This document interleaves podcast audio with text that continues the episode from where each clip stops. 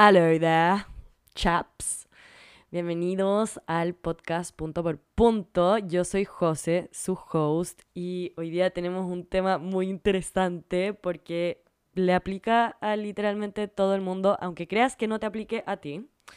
Eh, pero ya entraremos en detalle de eso. Y el tema es la procrastinación. Y si no sabes lo que es la procrastinación, te lo explico para que todos estemos en la misma página. Y es una acción que creo que todos los seres humanos somos culpables de hacer.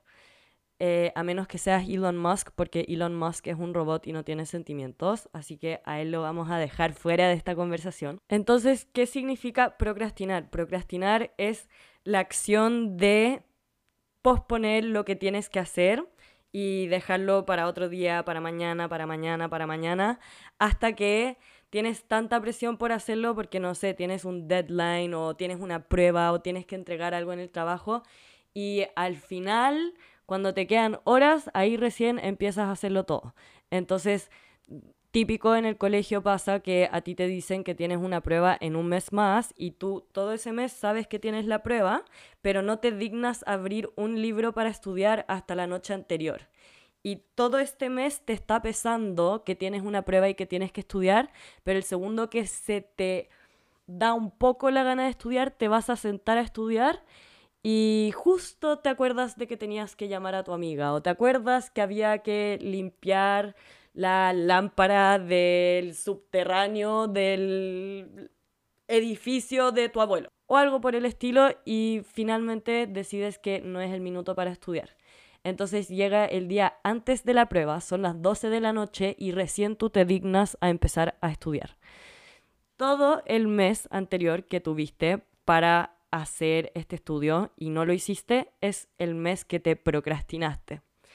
Y al final, un procrastinador, un fiel procrastinador como yo he sido tanto tiempo y me estoy recuperando en todo caso, pero el problema es que dejas todo, eh, como dice el dicho, no dejes para mañana lo que puedes hacer hoy.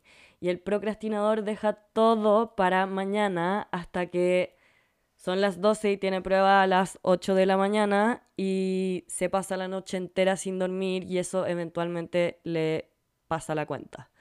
Entonces, eso es procrastinar y me parece que si no era una palabra que estaba incorporada en tu vocabulario, creo que hoy es un momento muy mágico entonces, porque qué cosa más mágica eh, darse cuenta que existen cosas tan del ser humano, tan comunes, que alguien, que algún lingüista se dio el tiempo de inventar una palabra para describir todo lo que implica eso. Entonces, con una palabra, procrastinar, tú ya puedes entender eso.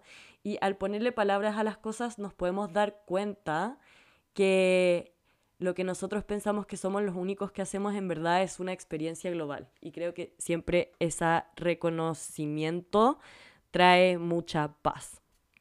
Yo les acabo de dar el ejemplo de una prueba, pero uno puede procrastinar la vida entera. Uno puede procrastinar una postulación a un trabajo que es su trabajo soñado uno puede procrastinar ir a hacerse sus exámenes médicos hasta que procrastinaste tantos años que no te diste cuenta que ojalá esto nunca te pase, pero no te diste cuenta que tenías una enfermedad grave a tiempo porque te procrastinaste tus exámenes.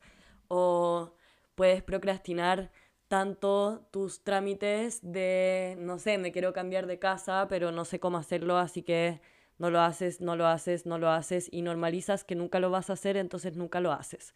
Entonces, un factor para poder cumplir con las metas que uno quiere, el primero es la presión. Y yo antes era fiel creyente de que yo estaba condenada a la procrastinación y si no tenía deadlines, eh, me pasaba especialmente en la universidad y en el colegio, que si yo no tenía alguien encima mío diciéndome, en este día tienes una prueba y si no estudias, cagaste, yo simplemente no lo iba a hacer.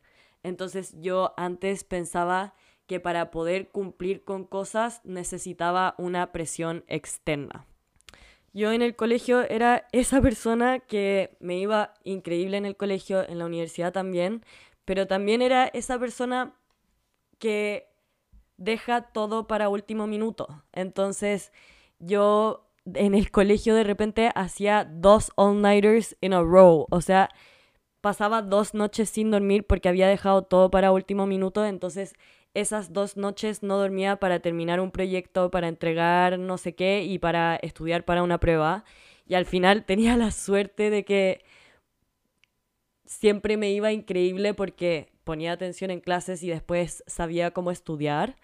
Pero me podría haber ido mucho mejor si yo hubiera sido más organizada y hubiera hecho las cosas con tiempo en vez de siempre a último minuto. Y especialmente podría haber vivido una vida como tanto más tranquila si es que partiera mis quehaceres a lo largo del mes en vez de hacerlo todo de una compresión y sintiéndome como el hoyo y sintiendo que me va a ir mal y que se va a arruinar toda mi vida. Y a lo que les cuento este contexto porque debido a que yo siempre me consideré una procrastinadora, uno es cómo se etiqueta. Entonces, yo toda la vida me dije, eres una procrastinadora, entonces al etiquetarme de esa forma, yo me condenaba a seguir siendo esa persona siempre. Y ahora, bueno, han pasado como, no sé, cuatro años desde que terminé la universidad y tres años desde que partí mi emprendimiento de Winter Bunker, que probablemente si están escuchando este podcast me conocen por ahí. Y este podcast yo decidí grabarlo porque uno de mis seguidores me escribió por Instagram que me puso algo así como, José, tú que te ves tan compuesta y que tienes la vida tan clara, y como que ya sabes todo, tienes todo figured out, qué envidia, eh, puedes decirme cómo, cómo luchas contra la procrastinación. Y me preguntan harto eso, como cómo eres tan organizada, cómo lo haces para cumplir con todas tus metas. Y a esta persona a la que le preguntan esto no sería la misma persona que era en el colegio. Pero me, me encanta que me lo pregunten y al mismo tiempo creo que muchas de las personas que me escuchan o que me conocen lo hacen a través de redes sociales. Entonces, ustedes, ¿qué ven de mí en redes sociales? Es una emprendedora que partió su Instagram y partió vendiendo tejidos a precios que nunca hace mucha gente nunca imaginó que sería posible vender un tejido a ese precio. Entonces ven a una tejedora que partió vendiendo tejidos, después que hago mis talleres de tejido online, que vendo mis patrones, que tengo una presencia digital en Instagram, TikTok, YouTube, ahora podcast. Eh, empecé Twitter también, pero está en inglés. Me llamo Josefina Umay. Ahí por si me quieren seguir. Pero es la colección de todas estas cosas y todas estas presencias digitales muy exitosas, como con 100.000 seguidores en TikTok, miles de miles entre YouTube y entre Instagram y así.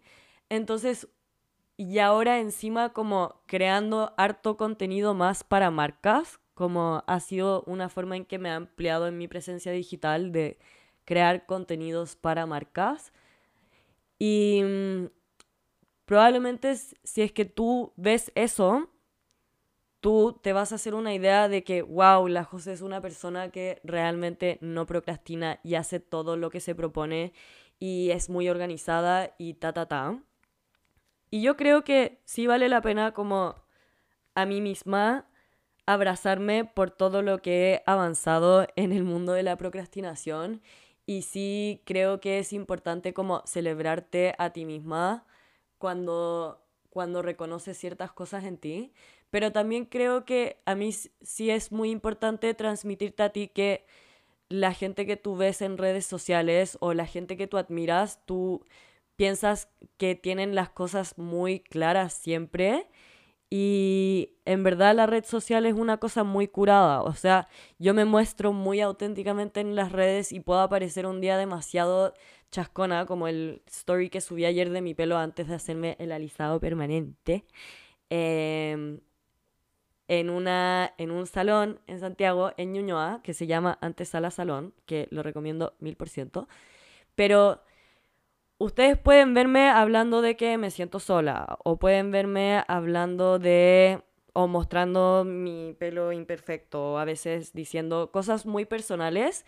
Y eso quizás a ti te hace sentir como, wow, conozco a la José muy bien, pero realmente el día tiene 24 horas y probablemente yo saco una hora de contenido al día y no más que eso. Entonces, tú a las personas que sigues en las redes sociales puedes sentir como que las conoces, pero realmente tú estás en un porcentaje muy pequeño de su vida siguiéndolo. Entonces, eh, igual el Instagram, mis historias, a pesar de que yo soy, lo, soy demasiado auténtica y yo en esta presencia, ustedes no están viendo todo el resto del día en el que yo me cuestiono, en el que, no sé, me bajoneo, en el que le estoy preguntando a amiga si es que debería de mandar este mensaje o no y pasándome rollos de eso. Y obviamente cada vez es menos porque creo que trabajo mucho en mí misma y en mi autoconfianza y en todas estas cosas. Pero todos somos seres humanos y todos pasamos por cosas muy similares. Hasta la persona que más admiras eh, sufre de problemas de, por ejemplo, procrastinación. Y yo creo que en el mundo soy una fiel creyente de que literalmente todo el mundo procrastina, menos Elon Musk, aunque sí todos procrastinan algún aspecto de su vida. Entonces, em, no sé, un escritor procrastina escribir su libro. Y de hecho yo estudié literatura y escritura creativa y leía muchos libros sobre escritura y lo que todos estos libros tienen en común es que en algún minuto del libro el escritor te dice, eh, todos los escritores procrastinan. Y de hecho, en un libro que yo les he citado ya varias veces, creo, que se llama Bird by Bird de Anne Lamott, en español es Pájaro por Pájaro, creo, y es un libro sobre cómo escribir. Y también un par de instrucciones sobre la vida y un par de instrucciones sobre la escritura. Y de hecho ella dice, ella parte el segundo capítulo que se llama Short Assignments o como tareas cortitas que uno se da. Y parte diciendo como, ya, yo, la escritora, yo tengo la idea de escribir una autobiografía de mi infancia o nada, nada. Entonces voy a sentarme a mi escritorio y ah, pensando voy a escribir esta autobiografía. Y justo en el momento que me siento, se me ocurre que quizás tengo cáncer. Y después se me ocurre que em, se me olvidó hacer esta llamada y se me olvidó limpiar esta cosa y que debería de preguntarme, preguntarle a mi abuela si es que se ofendió por el día que hice tal cosa y ta, ta, ta, ta, ta. Y ella dice como literalmente cada vez que se sienta a escribir, le de inmediato le llegan puras cuestionamientos para procrastinar, para no hacer lo que realmente tiene que hacer. Y ella dice que a ella lo que le ayuda mucho a lidiar con este, con este monstruo de la procrastinación son los short assignments. O sea, ella tiene pegado como al lado de su computador un cuadro o un post-it como de 3 centímetros por 3 centímetros. Y ella dice, cada vez que me invade este monstruo de la procrastinación, yo mido yo veo ese sticky note que tengo pegado, que es de 3x3, y digo, solamente me voy a enfocar en escribir lo que podría ver a través de esa ventanita. Y nada más. Y creo que esta es una forma brillante de combatir con este monstruito de la procrastinación, porque creo que muchas veces procrastinar eso que tanto quieres hacer o que tanto tienes que hacer es porque tú estás poniéndote una meta demasiado grande. Tú te estás diciendo, voy a escribir un libro completo autobiográfico sobre mi infancia. Y eso a quién no le intimidaría. Pero si tú te pones una meta chiquitita, un post-it de 3x3, de escribir solamente lo que se vea a través de eso, es algo que tú puedes cumplir muy rápido. Entonces con con misionitas chiquititas, partiendo tu gran objetivo en mini objetivos. Al final, con eso, tú vas a lograr llegar a ese objetivo más grande. Entonces, con eso hay una frase que me fascina, em, que viene de E.L. Doctorow. Eh, yo la traducí yo del inglés, así que ojalá que esté buena pero él dice escribir, o ella no sé, escribir una novela es como manejar un auto en la noche con neblina. Solo puedes ver lo que te muestran las luces delanteras, pero puedes llegar a tu, a tu destino de esa forma. Entonces, a, a lo que voy con esto y a lo que va ella es como confía en que la acción pequeñita te va a llevar a cumplir la acción gigante. No tienes que ver todo, todo, todo el panorama de lo que va a pasar para poder llegar a tu objetivo, sino que tienes que ir concentrándote pajarito a pajarito. Les doy un objeto más concreto, eh, en mi caso del tejido, de los patrones. Yo una parte grande de mi negocio es escribir los patrones para algunos de mis diseños. Un patrón es un documento digital que contiene, es un PDF que contiene todas las instrucciones para tejer un diseño en particular. Por ejemplo, mi diseño más popular es el Rainbow Fish Sweater, que es como el, el suéter con colores de arco iris, que es como con el punto aglobado. Y yo escribí las instrucciones para tejer ese suéter en la talla que tú quieras. En verdad, desde XS hasta 3XL, creo. Y tiene como cómo tejer el punto, cuáles son las medidas, qué tan ancho, qué tan largo, etcétera, etcétera, etcétera. Y yo por mucho tiempo puse en mi agenda escribir patrón, escribir patrón, escribir patrón. Y todos los días yo veía eso y no lo hacía, y no lo hacía, y no lo hacía, y no lo hacía. Y yo estaba eso me hacía sentir tan incapaz ver mi agenda y ver que habían pasado meses con yo escribiendo todos los días, escribir patrón, escribir patrón y no, hacer, y no haciéndolo. Y ahí me di cuenta que la razón por la que no lo hacía era porque escribir patrón implica escribir un libro. No es tan grande como escribir un libro, pero es una tarea demasiado gigante. Y lo que se me ocurrió hacer fue partirlo en pedacitos. Entonces, en vez de escribir en un día, escribir patrón, yo ponía armar el como armar el diseño en Canva de mi siguiente patrón. Entonces ahí abro Canva, eh, escojo un tema, le pongo las letras que yo quiero y establezco la base de cómo se va a ver el patrón como estéticamente. Ya. El siguiente día es escribir la introducción, que es una página que te explica cómo, qué es el patrón, de dónde nace, etc. El, el siguiente día es escribir la página de los materiales, la tensión, ta, ta, ta. Y así lo fui rompiendo en partes demasiado asibles, de a poquito, y ese fue el santo remedio.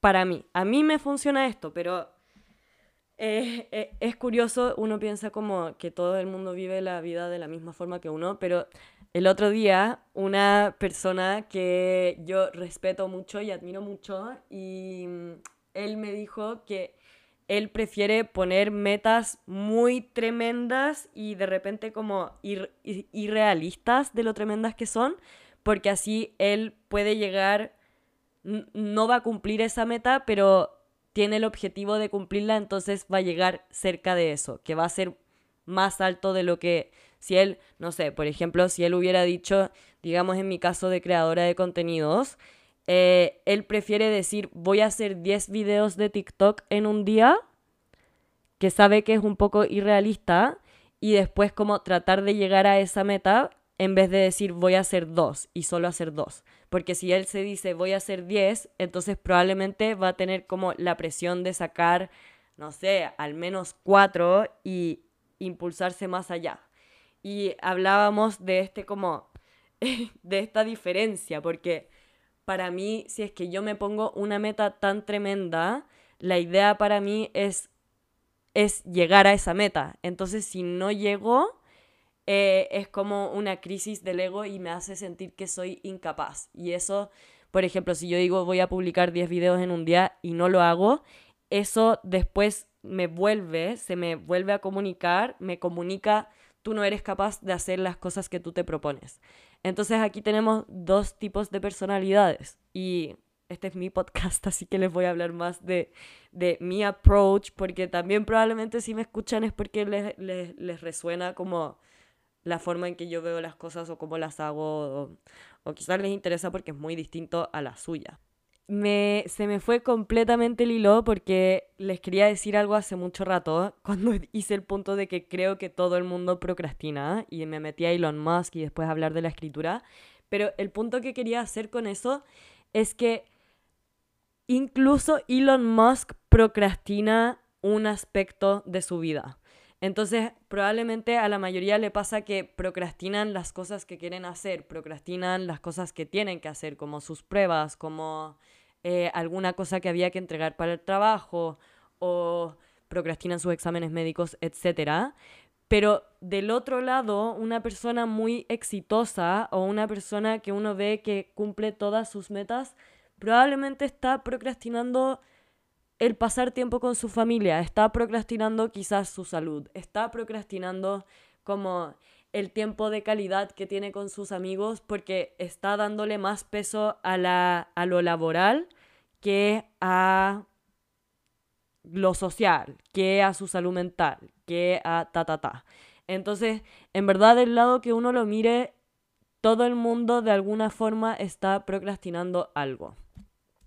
De hecho, la procrastinación es un tema tan tremendo que he visto a gente ganando millones de millones de millones de dólares vendiendo cursos online de cómo dejar de procrastinar. Me han salido tantos ads de deja de procrastinar y ta, ta, ta.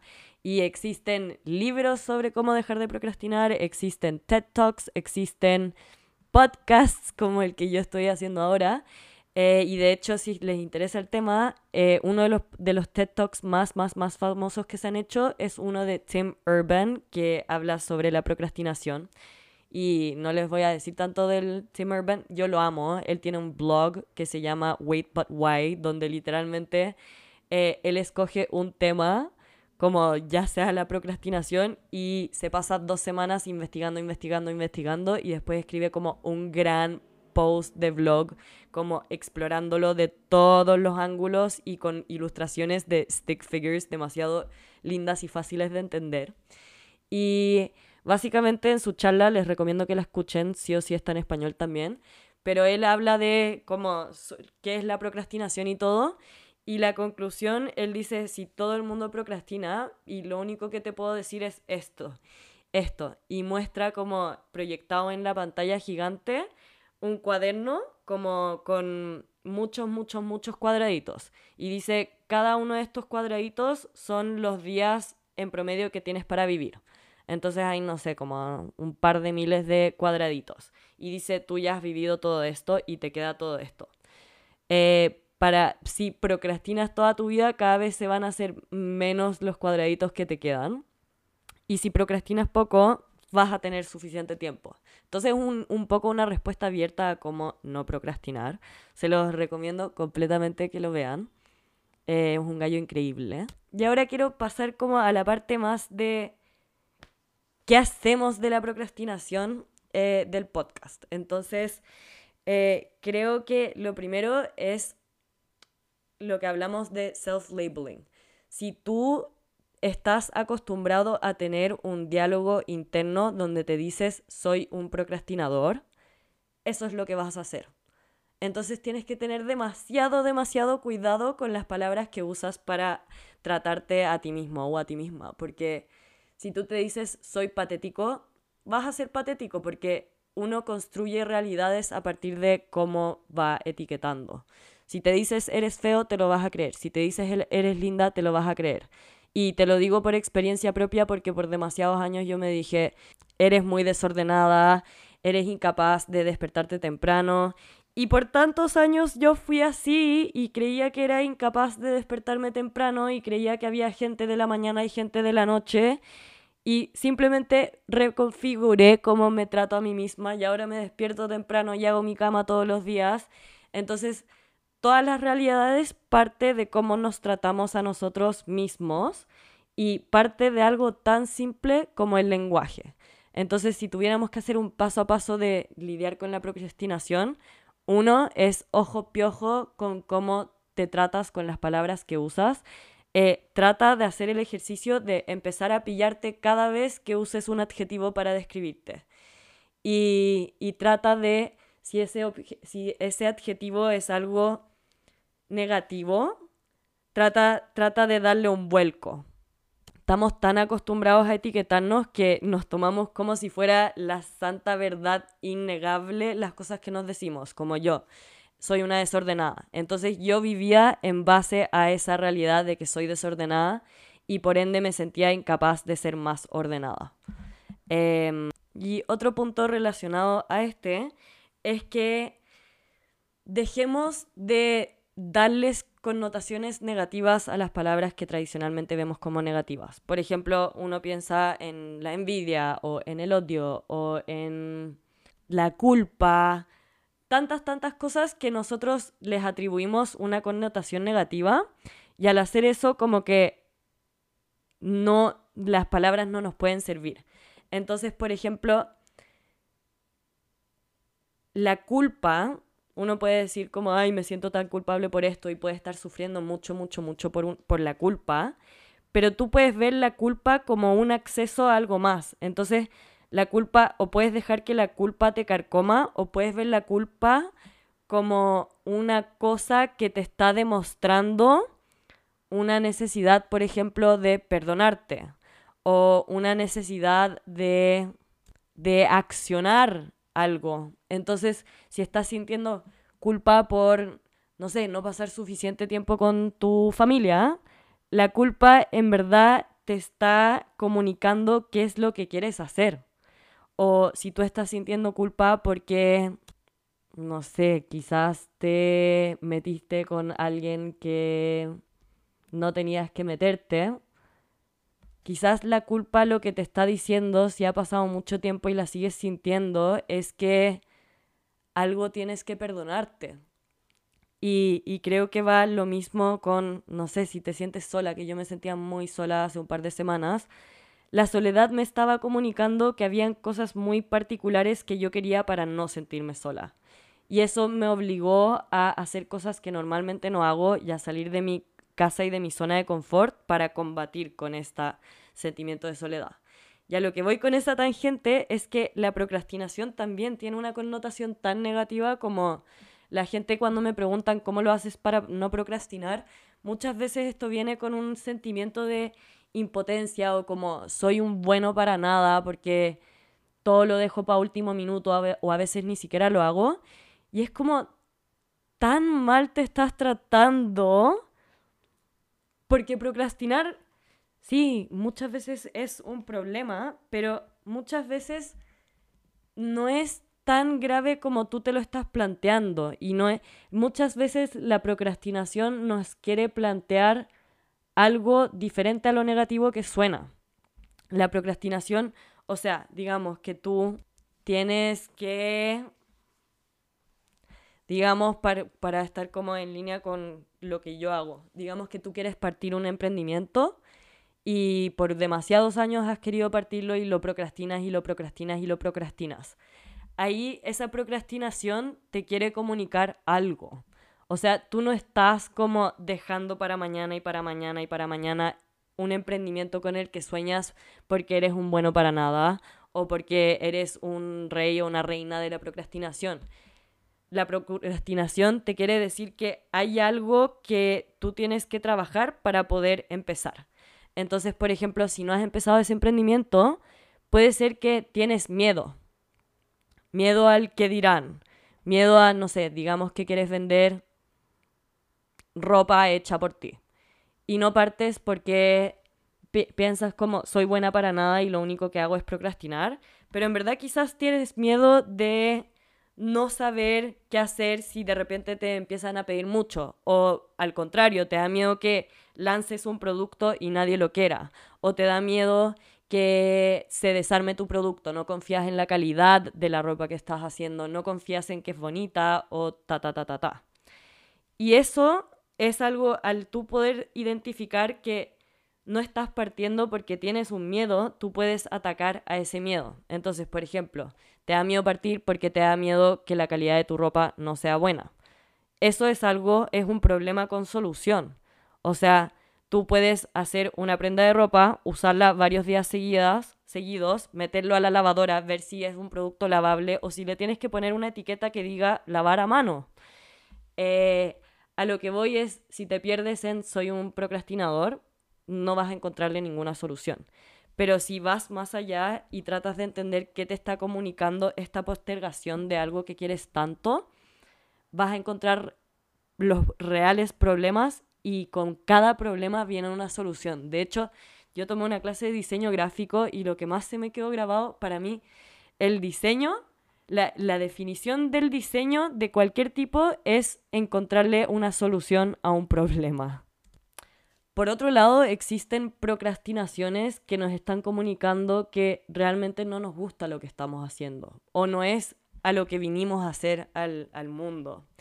Y, por ejemplo, yo les voy a dar mi propio caso y es que en la universidad ya yo amaba estudiar literatura y amaba escribir, pero yo procrastinaba cada, every fucking single tarea que tuviera que hacer, cada ensayo, cada cuento, cada poema, cada cosa que tuviera que escribir, los poemas no, porque son más cortos, pero todo, todo, todo yo lo procrastinaba y lo dejaba a último minuto. Y cuando retomé el tejido me di cuenta que yo no procrastinaba el tejer. Y creo que es porque a pesar de yo amar mucho la escritura, para mí, a mí me encantaba la escritura por cómo quedaba. Yo el proceso no lo disfrutaba tanto, yo sufría mucho el proceso y la incertidumbre de no saber si es que me va a quedar bien, si es que ni siquiera saber lo que quiero comunicar y realmente escribir como que uno en el colegio escribe una cosa y la entrega y ya, y no, no te ponen mucho énfasis en editar, pero la verdad de la escritura es que escribir es editar. Y lo han dicho tanto, creo que Ernest Hemingway dice algo así como, escribir es 30% eh, escribir y 70% editar. Eh, y es totalmente así. Entonces, a pesar de que yo quiero mucho escribir y me fascina hacerlo y, y tanto, el proceso a mí me carcomía mucho. Entonces, por evitar esa carcomisión de no saber, de tanta incertidumbre y ta, ta, ta, yo me las pasaba procrastinando. Y no quiero decir, a mí la procrastinación me comunicaba que para mí escribir es algo que adoro y todo, pero quizás no es a lo que me quiero dedicar. Y quizás escribir piezas como las que tenías que escribir en la universidad no es lo que es para mí, porque igual yo ahora vivo un poco de mi escritura, como que lo que a mí me hace vender tanto probablemente es mi capacidad de comunicación y los captions que yo pongo en Instagram, como que sé cómo escribir algo en mi descripción de la foto que subo a Instagram de tal forma que la gente se va a ir a mi página web a comprar y ta ta ta ta. Pero me voy a contraargumentar a mí misma porque como les decía antes, todo el mundo procrastina y una persona que trabaja demasiado puede no procrastinar en el trabajo, pero estar procrastinando a eh, pasar tiempo con sus seres queridos o resguardar su salud mental, por ejemplo. Y eso, la procrastinación en ese caso, según la línea de pensamiento que estoy diciendo, te estaría diciendo como tú realmente no quieres pasar tiempo con seres queridos ni cuidarte a ti mismo, cuando creo que interiormente todo el mundo quiere entregarle amor de vuelta a los seres que quieres y todo el mundo quiere estar bien. Entonces, ahí hay como una contradicción que cada uno tiene que procesar por sí mismo. De eh, pasa lo mismo con la escritura, como que yo les digo que yo procrastinaba mucho a pesar de que me encanta la escritura y a veces a veces la procrastinación te está diciendo como ahí no es, pero otras veces te está diciendo ahí es porque esta cosa es una cosa más instintual. Ahí es, pero te va a costar porque ahí es. Así que esto, yo no tengo la respuesta para esto, pero se lo, les planto esta semillita de pensamiento en su cabeza. Y ahí me puse demasiado, tremendamente eh, ambigua y abstracta, así que volvamos al planeta Tierra, aterricemos todo.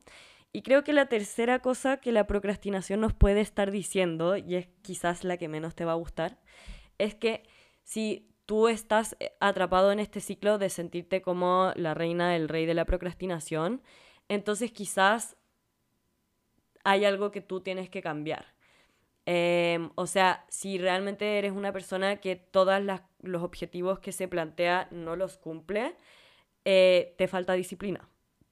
O te falta como autoconfianza. Te, te dijiste tantas veces que ibas a hacer algo a tiempo y no lo hiciste, que te convenciste que eras incapaz de hacer las cosas a menos que estés a último minuto.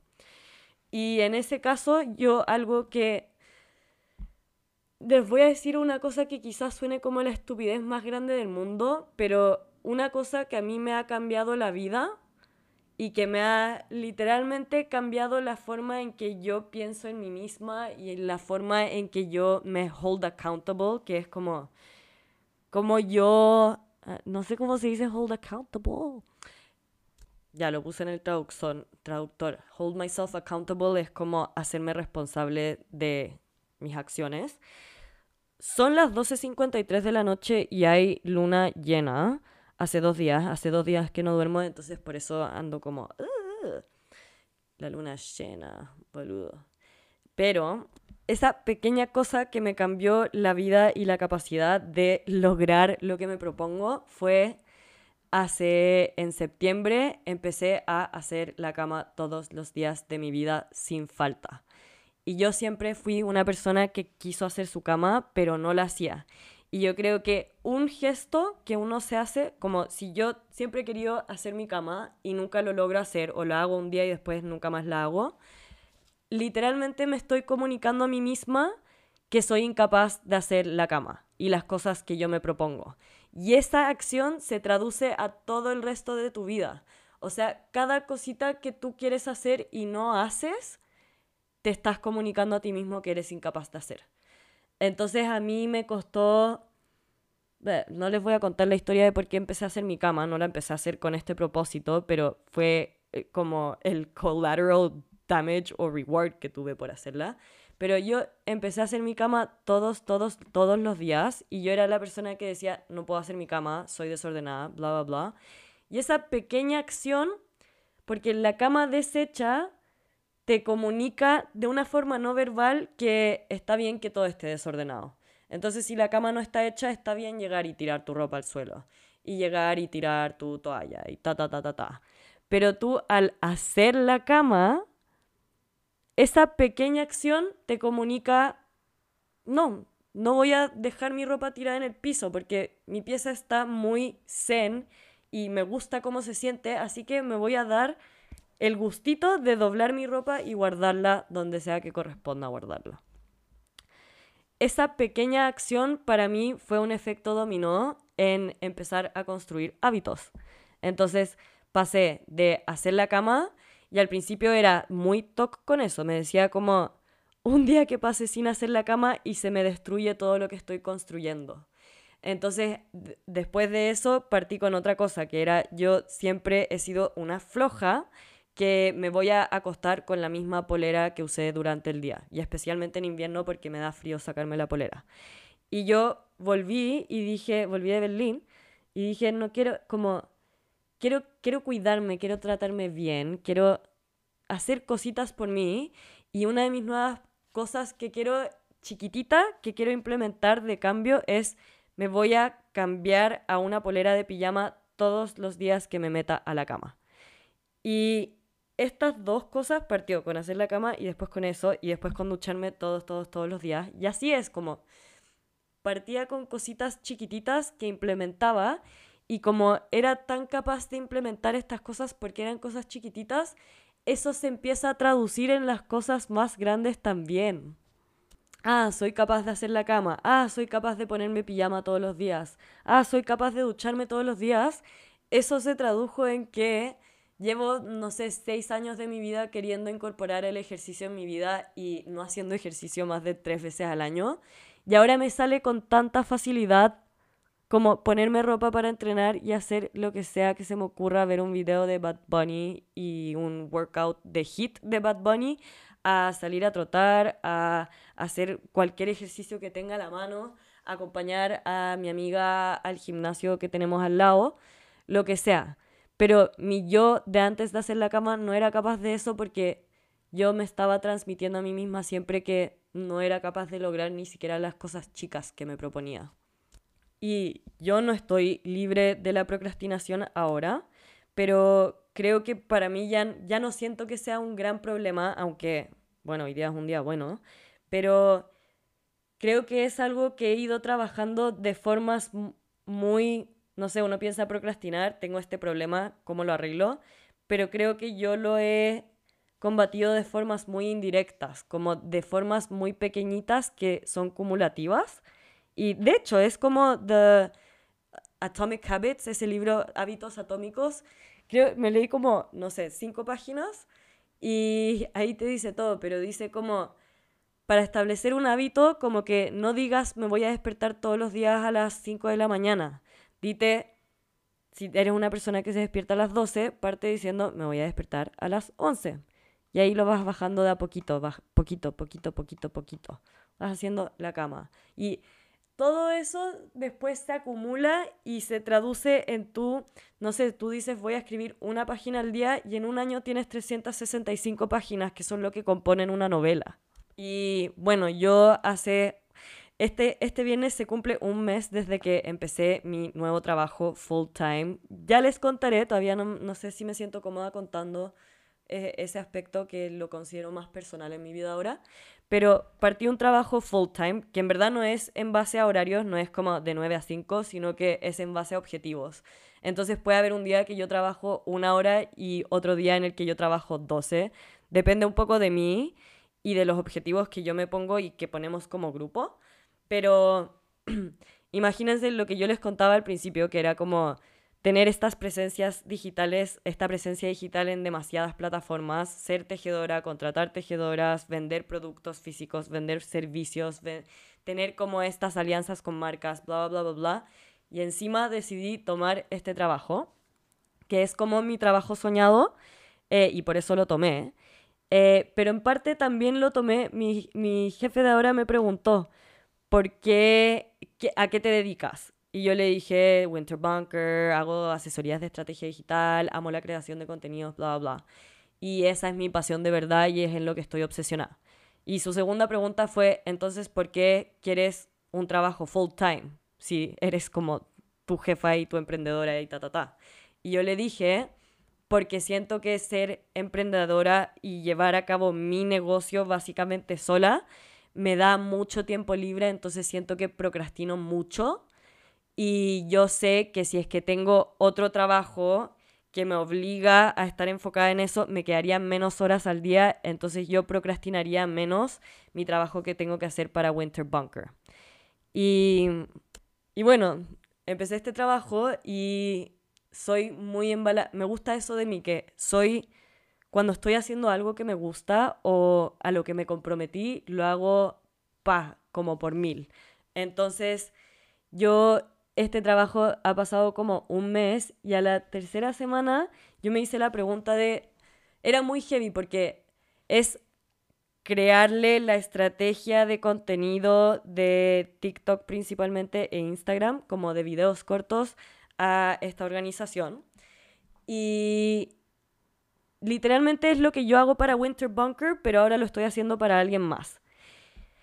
Y yo me di cuenta que para ellos me cuesta demasiado poco trabajar, como puedo pasar horas, horas, horas haciéndolo para cumplir con todos los objetivos y más, y para crear sistemas y bla, bla, bla, bla, bla.